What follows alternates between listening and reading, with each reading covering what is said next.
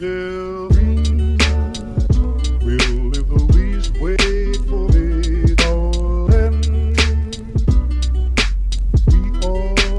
家好，欢迎收听 Yours 有你，我是 Cecilia。我是老段，哎，今天我们来聊点什么呢？我们今天来聊聊躺平啊，我们就是逆着思维来，呃，六幺八之后，我们就就躺平了，就是由钱都花完了。对由低欲望没钱了之后，我们就只只能在家躺着了，对吧？我觉得现在的躺平应该是一种卷也卷不动，嗯就是你可能努力了半天，或者说跟大家一起在职场里面去拼搏、去努力之后，但是嗯并没有得到你想要的成果，哦，之后你可能就觉得，哇，那我就放弃吧。那既然这样的话，和我就是不努力好像也差不多，那我不然就躺平吧。嗯这好像是这几年的一个属于咱们本土化的一个一个新词儿，对不对？对，啊，但是你刚刚说这一点，我觉得有几个可以探讨的啊，比如说是在一些大厂，或者是有一些工作经验，发现卷不动了，才开始。躺平。嗯但是没发现现在有一现象，就是好多年轻人刚毕业，或者是说还没有进入职场啊，他可能就躺平了。一方面可能是我个人认为啊，一方面可能是他自己就喜欢向往那种生活，另外一方面就是可能他有一些姐姐或者妹呃哥哥是这种长辈学长什么的，然后或者是家里亲戚看他们的这个在互联网那么卷，他可能会有一些抵触。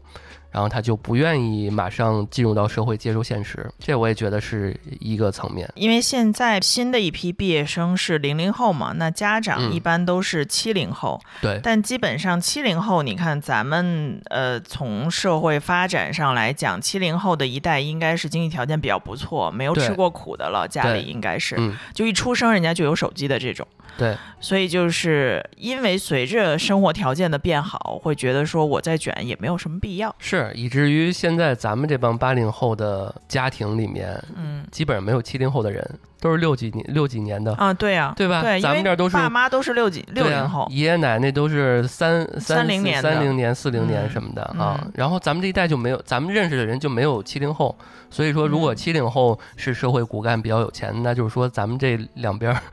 这一代人两边家庭里边没有很就是有钱的，对，就是嗯我的姑姑们和我的表弟们，嗯就差不多都是七零后配零零后。啊，嗯对，就这种就是相当于父母给自己孩子的压力也不大，对，然后我们这一代相当于是望子成龙、望女成凤的那一代，嗯对吧？嗯，然后没成，混了这么多年，你像我这种工作了十多年，结果现在被被这个拍在沙滩上拍在。沙滩上，对这么一代，所以就会躺平，就是就是有点破罐破摔吧，算了，反正也没那么多欲望啊。六幺八我也不买东西了，反正就这样啊。就是一种低欲望的生活哲学，啊，对，哎这个是百度百科词条里的啊你，这说的好，就是放弃拼命赚钱、攒钱、焦虑伤身的生活，嗯主动低欲望生活的一种生活哲学。嗯嗯、呃其实呃，我觉得这东西虽然是这个词啊是国内这边兴起的，但是早在比如说之前日本不是有一段时间有那个丧文化嘛，嗯，对吧？我感觉有嗯点像那个感觉，就《人间失格》那个那个电那个书里面对那，种感觉。它是一种丧文化。对对，然后你像美国那个白鲸，就是他那个呃著作就是《迷惘的一代》，然后包括我觉得像欧洲的那个浪漫主义，也是在躺平的那种感觉。或者你像丹麦的嗯。Hedge 生活方式，啊，对对对，嗯，所以我觉得这其实它也不算是一时的产物，也不像是纯我们的，其实世界上基本上都有。但嗯。它好像就是说文化和这个文明的发展，它最终就会到达这么一个阶段，或者是说它就是一必然的结果。呃，所以我觉得好多的文化里面都不能说完全都是热情似火、特别积极洋溢的，它都有点悲观主义在。所以这其实这些悲观主义就是就是有一种对个人的这个渺小的感叹，它甚至它是其实是一种悲叹，就是说，哎呀，我在人生中是不是有那么一些阶段是无意义的，然后他就会比较彷徨。所以我觉得这个好像，呃，我们现在躺平文化跟那个年代，就是我们刚刚提到这些，呃，这个美国呀、日本啊，我觉得都有相似之处。但是我觉得我们这一代的躺平，其实更多的是，也确实是很无奈，有一种无奈的感觉在里面。你没有办法来操纵这个社会的想法，嗯因为我们现在的社会的价值观，我觉得很单一，有的时候，尤其是像对像对新一代的这种要求或者什么，它是一个非常单一的状态，就是你可能只能是，呃，努力积极向上。去卷、去拼、去拼搏，你才能怎么怎么样？他好像不太接受另外一种生活方式。呃对啊，这个不是说豆瓣儿有个那个躺平小组吗？然后嗯就关掉了。对，在关掉那一刹那之前，从三千到九千，就是说组员数量，就其实这东西其实很有市场，且这市场打引号，就是说很多人对这事儿有共鸣，哎，他觉得看看别人怎么根据自己的小小的理想去生活的。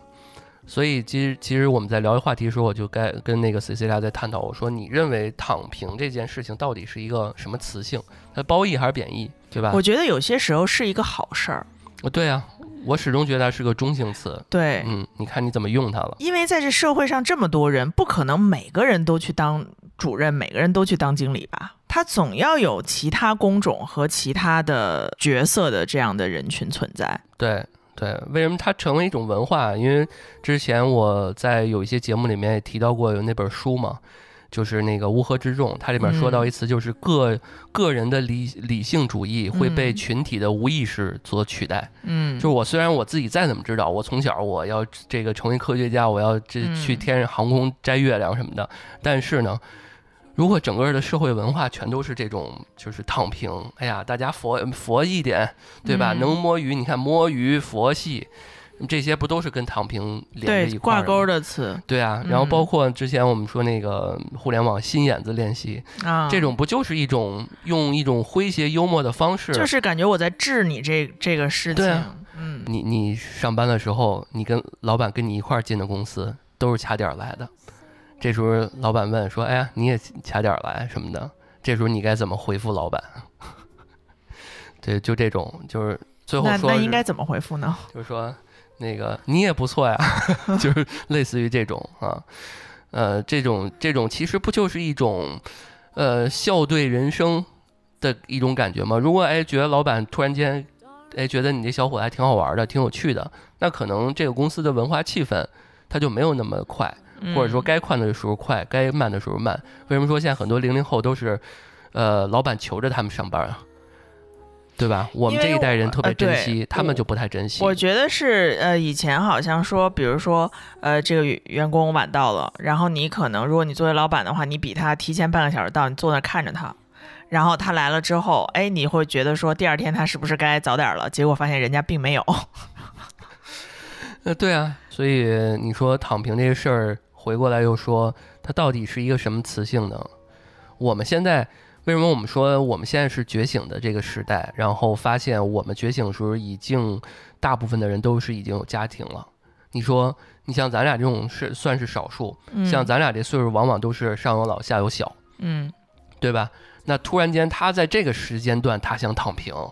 怎么可能啊？他真是躺也躺不平，对啊卷也卷不动这。这个你要是这个还呃家里面的家人、你的爱人、你的孩子，你甭管是是是爸爸还是妈妈，这种你都得管啊，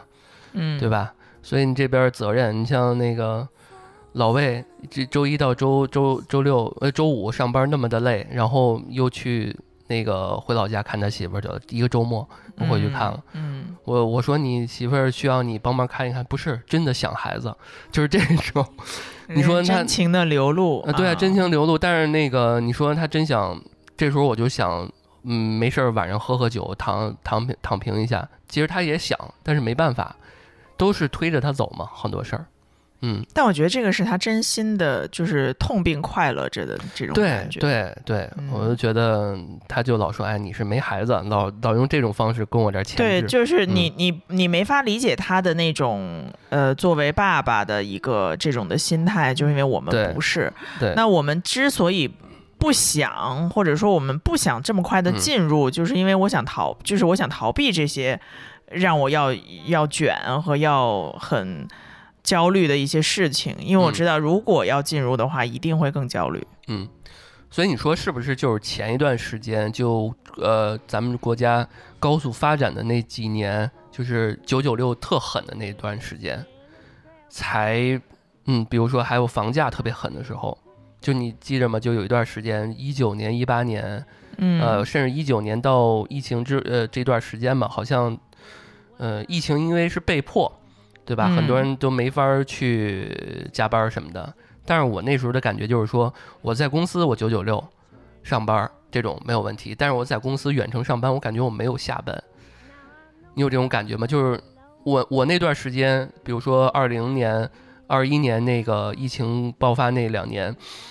呃，如果是远程上班，经常是就是领导没有下班的这个感觉，那肯定的，因为我就是天天都要在你随电脑面前时对，守着。你随时就是在在干这件事儿。而你做的是一个呃线上的呃教育类的产品，嗯那时候我们就是说，哎呀，好不容易现在很多那那个很多家里面家庭的孩子全都在在家了，，那咱们的这个业务更要那什么了，所以那时候加班就特别的狂，特别的多。就是你应该就是说没有下班儿。对啊，就没有下班，所以我就感觉，哎呀，九九六的工作制，然后高房价，然后竞争的这些压力，这些因素都让很多的这个社会骨干啊、工这些员工啊感到了特别大的这种疲倦感，还有无力感。最后就碰一下就爆发了，我就选择躺平来抵抗，抵抗这些呃压力，或者是说这是他们的一个应对方式。但是我觉得这嗯种的抵抗其实是消很消极的抵抗，因为嗯你真正想要面对的，比如说我这房贷下个月就不还了嘛，啊就是它永远还是会在那里，哪怕你只是说我想短暂的忘忘掉嗯这些令我很焦虑的事情，但它也是一个短暂的时间段。那其实真正需要的，比如说就是把房卖了。就有可能就是嘴上说说，真到说对那个就就走你了。我觉啊得是说你真这种这种样子，你所形容的这些事情是他想要嗯寻求一种躺平的状态，但这只是一一个 moment，就可能就是这段时间我就想在家躺会儿，但是嗯但但是这他的任何的其他的行动上其实是没有和现现实他所处在的这个环境当中有任何的嗯改变的。就是他其实寻找的并不是一个低欲望的生活，所以你身边有没有那种就是躺平躺的比较好的？呃，我觉得可以这么理解啊，一方面就是说他呃明显感觉这人成仙了哈、就是心态特别好啊，你明显感觉就是他不在互联网大厂这种公司躺这个卷着了。还有一种就是说做一个自己又热爱但是还能挣钱的东西，有没有这样的朋友？我尝试的回想一下啊，我身边的人应该都是在，要么就是在职场里很很，就是说呃满意现在的收入和现在的工作状态，就没有那种说天天上着班，然后天天又骂着要辞职的。这也想明白了也挺好。就是你既然干了这个活儿，嗯你要么就 suck with it，要么就 fuck it，对吧？就是其实就是这个事情。如果你想要改变，你就你就寻求你改变的状态。就像我一样，我就觉得说有的时候很没意义。为什么我会主动从上一上一个工作辞职？就是我看不到未来它的发展和希望，而且它我觉得它也不是我所追求的，那我就直接拜拜。我不会因为说，哎呀，我下个月怎么办？我这没钱了，或者怎么着？就我在寻找其他的赚钱方式。就我已经我就已经想好了，那我嗯就拜拜。然后我未来我能不能躺平，或者能不能卷得动，那是我下一份工作的事情。但如果你已经在现在这个职位上了，嗯嗯，没有办法，因为现在社会的压力很大。如果你有各种的贷款、房贷什么的，你真的没有办法轻易的就选择躺平。嗯又有家庭这种，嗯，你说这种有点更偏向于说我到底要不要放下一些事情，但是很多人都把躺平当做一种生活方式，就是说，就是它好像是一种你所有方式的解决问题的方法，嗯，对，就好像说我这个不行了或者怎么样，我躺平了，就是就好像这样我就解决了，但其实没有。就是说被动躺平还是主动躺平的对，啊，因为你想躺平，它既然是一种低欲望的生活，你的欲望并没有降低，嗯，就是其实它为什么我们会觉得这么累和卷，就是你的欲望和你的能力没有达到平衡。嗯我想一我想过一个月能花两万的生活，但我就挣一万，那你说他能能能难他能不难受吗？嗯那其实我觉得就是说，他们真正躺平的这些人，就像我们刚刚说，呃，录之前我跟老段讨论说，你说摆摊儿算不算躺平？如果他们也算的话，那他们其实心理上是极度舒适的。所以你觉得躺平这事儿跟他的他其实不是说劳动力精力的付出，是嗯说你自己愿不愿意去，呃，享不享受这个过程？因为有一部分人啊，比如说他之前一直参加各种那个乐团的演出，然后到处飞，他特别累。嗯但是我又发现我在路边儿支一个直播，我也能赚点钱，能赚流量，而且这东西对于我来讲掌控力好。哎，这让我想起了，你看过看过那个《甲方乙方》吗？嗯里面唐丽君女士暂别演艺圈儿，嗯嗯嗯，对，其实她就是一种躺平，嗯，但她躺平了之后狗叫什么来着吗？Nancy 是吗？忘了，啊，你有没有想过 Nancy 吃没吃？好像不跟是，他那狗不是 男，他不就是那个，他对就在方庄丢了啊，他不就在啊方庄那儿拍的吗？我我我小时候就普尔斯马特那个什么，是不是方庄那边儿？我之前在那边还还还住过呢。我记得就是在那个一个超市那个门，口，家乐福还是什么东普尔西？衣橱。斯马特，哦哦哦嗯，OK，嗯在那个超市，然后这狗丢了，嗯。好，这是其他题外话啊，嗯。就是说他其实就是一个极度你看卷和累的生活，嗯。那他就说，那我不如躺平，对吧？除了中央电视台的春节晚会参加，其他都不参加，嗯。就是我现在彻底躺平。但是我躺平了之后，我又开始怀念以前的是这种，他这他这种就是说不对等的，他就是说他欲望还在啊，对对啊，我还想要这个，他嗯带就是这些名，这个呃，就是我还想要这些名人带给我的这些名人效应。对，所以放下很多事情，或者放下你所谓呃这么多年拼出来的最珍重的东西，其实是很考验这个人的魄力的，嗯，对，尤其是这些有名有，名望的人，对对对，嗯为什么有些人说我退休了之后，我是特别不适应？嗯，没人给你送礼了，没人叫你张总了。就回过来我刚刚说的那种，那你觉得他这种，其实我觉得躺平倒是一种可以真的去，嗯，就咱不说结果能赚多少钱啊、因为我觉得躺平的这个文化的感觉不一定说只跟钱挂钩，或者是否卷和钱，它可能是一种，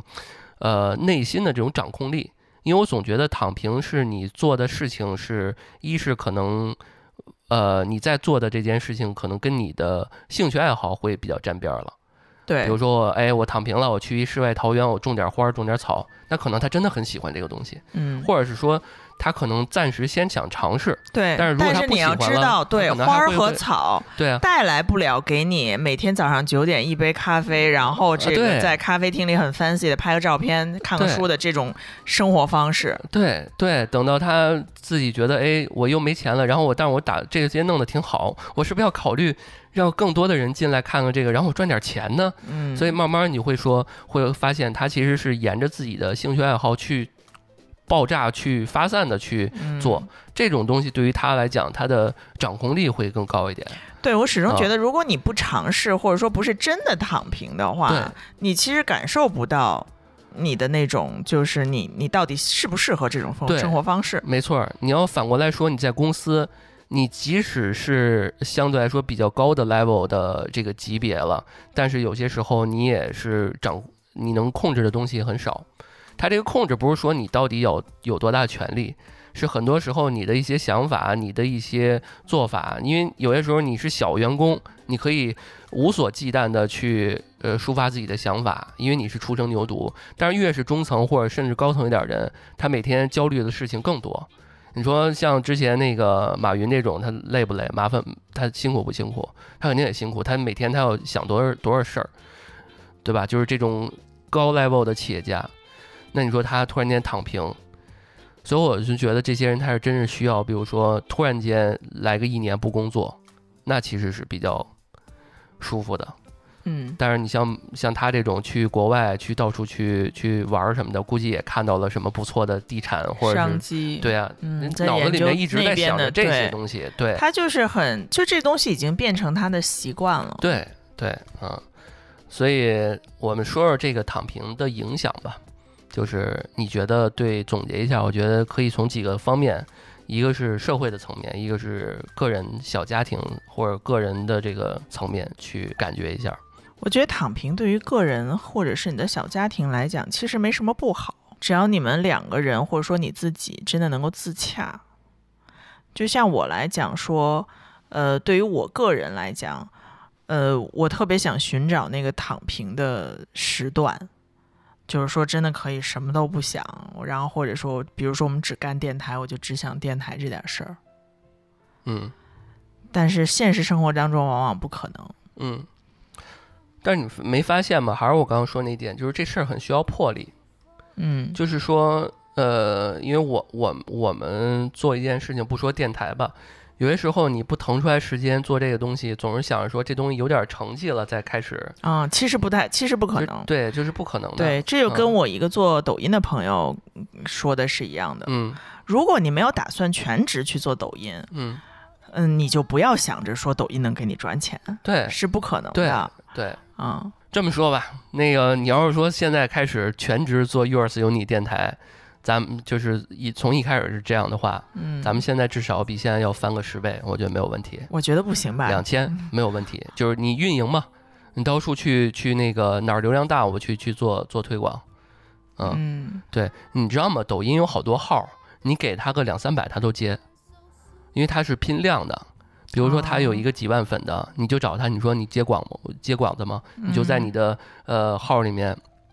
跟我说一下那个，哎，大家打破信息差啊！大家都听这些播客嘛，就赶紧去听他。然后你给他二百块钱，他就给你做一广告，然后就覆盖了一下呃他的两万粉，哎，那你跟我啊告诉我几个号，我去找找他们。就就就这种 啊，因为我们咱们业里面业界里边有人这么搞过，只是说人家找的是那种比较大的号嘛，比如几几百万粉的，嗯，因为我见过，我见过一些最近有接推广的一些嗯什么 KOC、KOL，就这种。嗯，对，所以你就这样这种，呃，还是得投入更多的精力去做啊。所以嗯呃，话又说回来了，嗯、每个事情都是有周期的，就是如果你发现到自己身上了，你虽然掌控力强了，但是你想做到一定级别，你自己还是要卷自己，嗯，就是无法做到真的躺平。对，其实嗯我就听说，如果是做这个内容创作者的话，其实是更卷的。你如何保证你每一次的呃每一个内容、每一个创新，可能都是你真正就是你真正心里想的就是这么做的，嗯然后你是如何有你这些创意的？嗯，其实还是蛮卷的。是啊我觉得就是说，像拍视频也好，或者说做节目也好，你真正没有灵感的时候，你可能就没办法讲得出来。其实我觉得输出观点还是蛮难的，尤其是在于一个我们，呃，我这一代，我就感觉到说，呃，当你所有的作文儿或者说你的阅读理解都是有标准答案的时候，其实还是挺难输出观点的。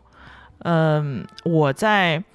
出国之前写写论文之前，我不知道什么叫 critical thinking，就批判性思维，我我不懂，嗯，我就不知道为什么要有这种思维啊，哦，什么意思你？不知道批判性思维是吗？我上高中的时候，谁让你批判性思维啊？批判性思维不是你所意意义上的那个意思，嗯，它其实是一种，就跟你要辩证的看问题一样，它不是一个批，就是你不要把这事儿落在批判上，嗯。它是批判性。嗯，啊，它跟那个摇滚乐那个但是我从来我从来的感觉就是说，你让我你告诉我这个东西是什么，我就认为是什么，哦，或者说你告诉我这文章是这么写的啊，那我就是认为是这么写的。哦，明白我没有那种反问的态度，说我不是这么理解的。我的理解，感觉都是照课本上的辅导材料理解的。他怎么理解，我就怎么理解，哦，是这种感觉。明白你的意思了，嗯。好，这个话题有点远了。行，我们拉回来再说这个躺平啊。嗯，我觉得对于我们个人的影响，其实是一个机遇比挑战更多的这么一个呃概念，或者是对于我来讲是这么一个层面。因为呃，躺平和是还是卷赢，还是内卷，还是说完全的呃去，就是我觉得躺平它如果它不是一个特别贬义的词，或者偏贬义的词的话，那它你把它变为一个褒义的方式，它可能是一种对于生活的洒脱，你可以这么理解。所以呢，在这种情况下，其实我可我它这个跟选择有关，我可以选择的东西更多了。因为如果我每个人都是大家都在工厂，你想之前我们父母那一代人上山下乡，上山下乡这种，然后什么插队，对吧？还有那个去工厂做工人等等等等，选择太少了。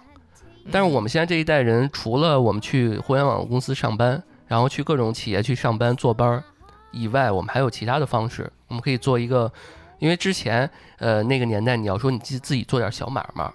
呃都有点灰色的感觉，或者是说呃不是特别稳定的，会遭人看不起。对那个时候只有国企才是王道。对啊，对啊，然后现在发现科技互联网大厂才是王道，然后呢，现在有了呃民企，对，有了民企，然后呢，呃，之后又发现这些科技公司特别好，嗯。然后呢，这个是上一代，现在你会发现电商，然后嗯。这个就叫什么制造业、嗯。供供应链这一块儿，嗯。我们为什么咱们国家又强大了？就是因为我们可以完全呃不不完全拼技术，对，我们在其他地方也能抢占我们的这个世界的这个份额嘛。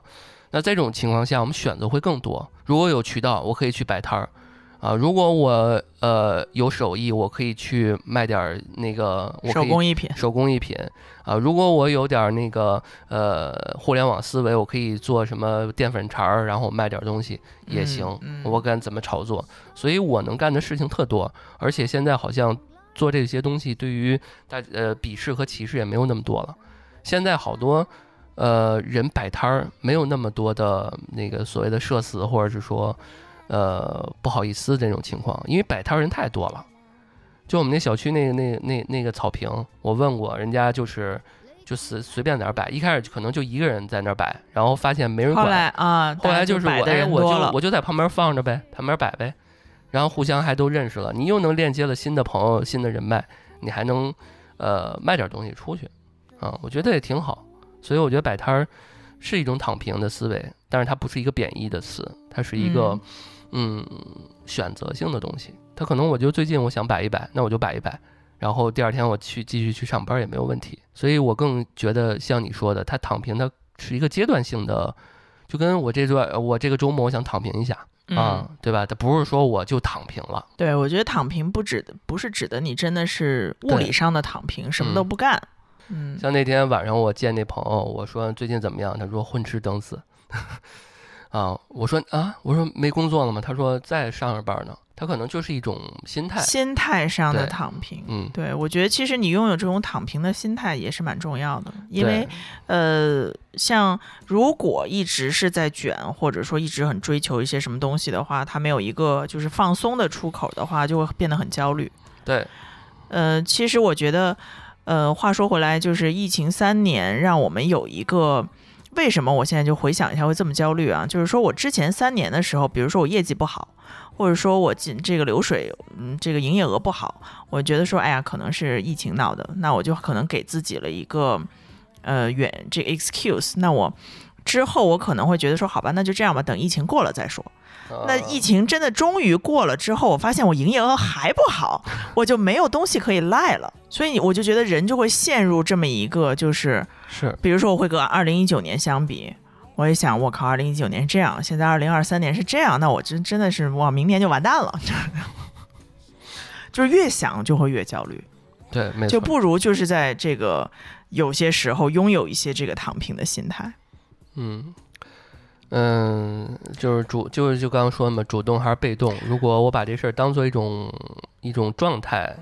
那我觉得就没有什么问题，因为它不是一个悲观的、完全悲观的东西。对，你觉得我四十岁去二线城市，呃，现在二线可能都不行了，我得去三四线城市三四市线对，当李子柒，嗯你觉得这愿望能实现吗？我觉得可以。你现就是看你的魄力了，你现在就去，就是现在就是需要一个魄力。但是因为我现在可能还没有办法追求这种低欲望的生活，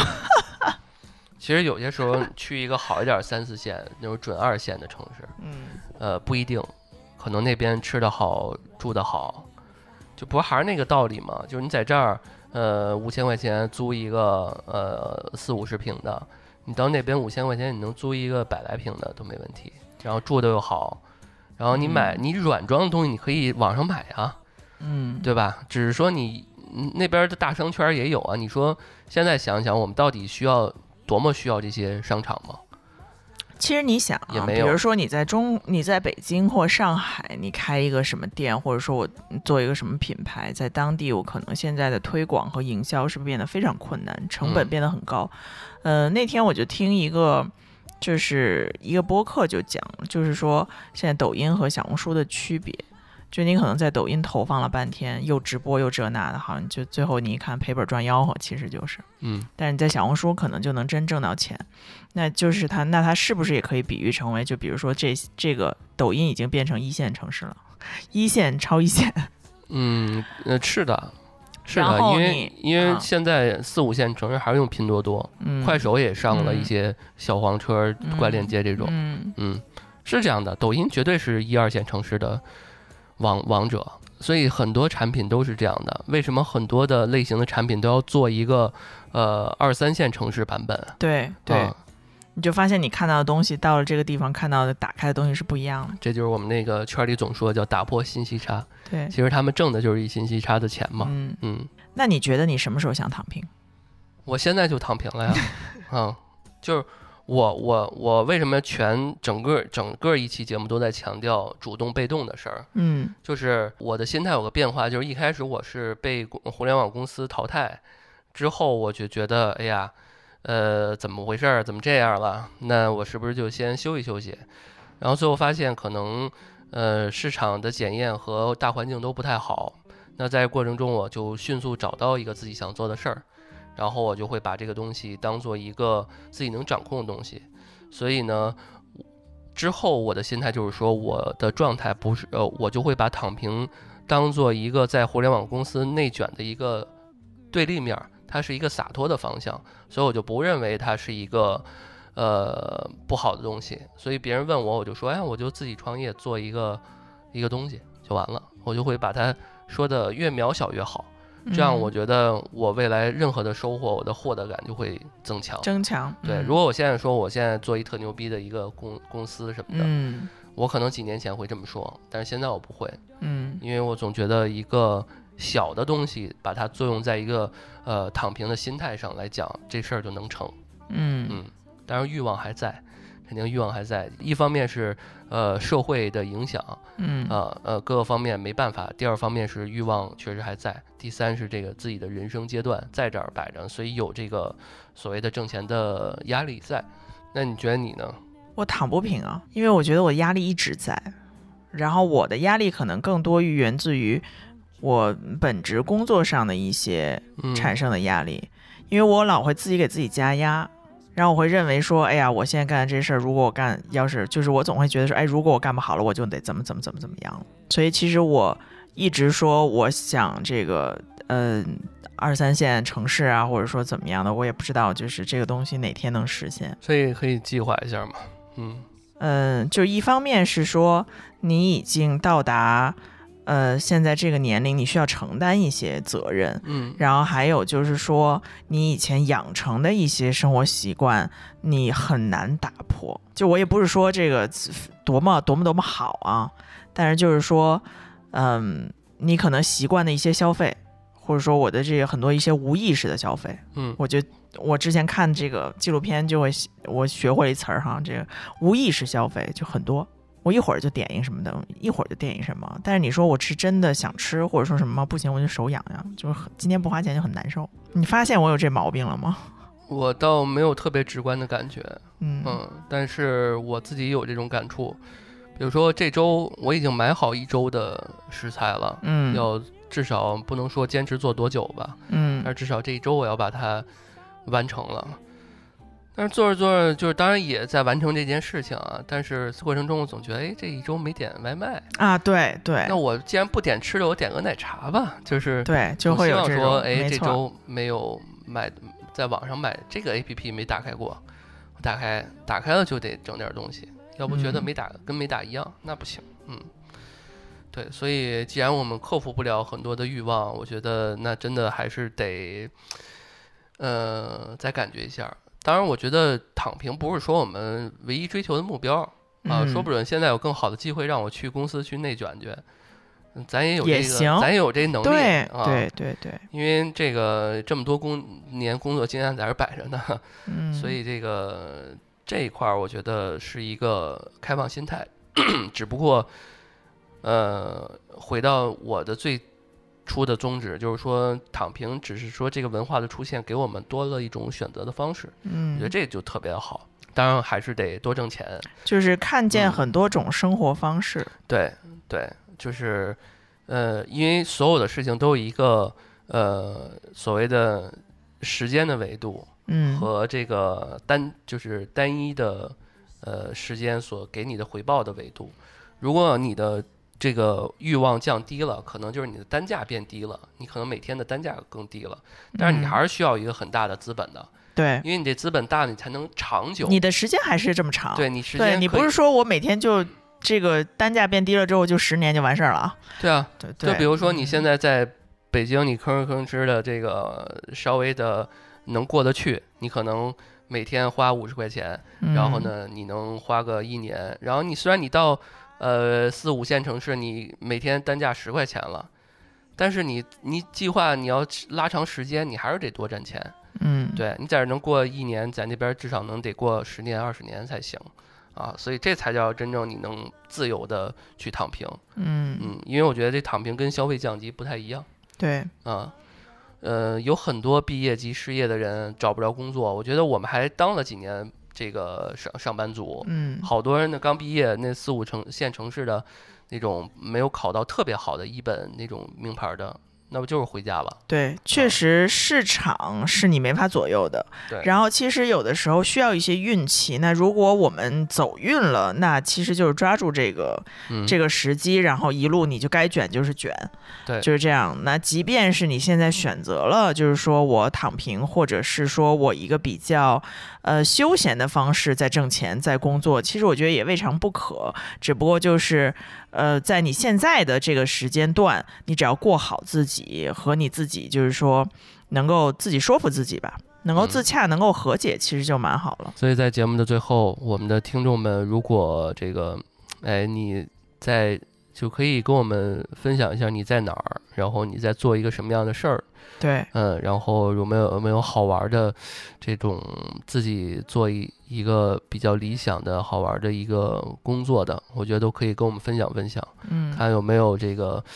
在已经在四五线城市做李子柒的这些朋友们啊。我欢迎联系我们，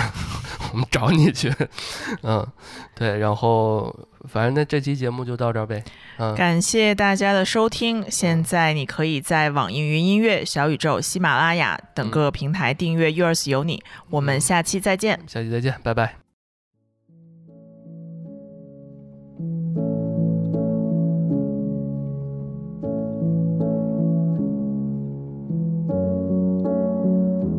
Say it's not enough to be in love. You need to prove it somehow. It's not dollar signs or pickup lines or anything that you could kiss away now. That sinking feeling that you get when you say something you regret. Cause you were jealous of some stranger that she met when you were gone. You feel insane. Cause love is pain.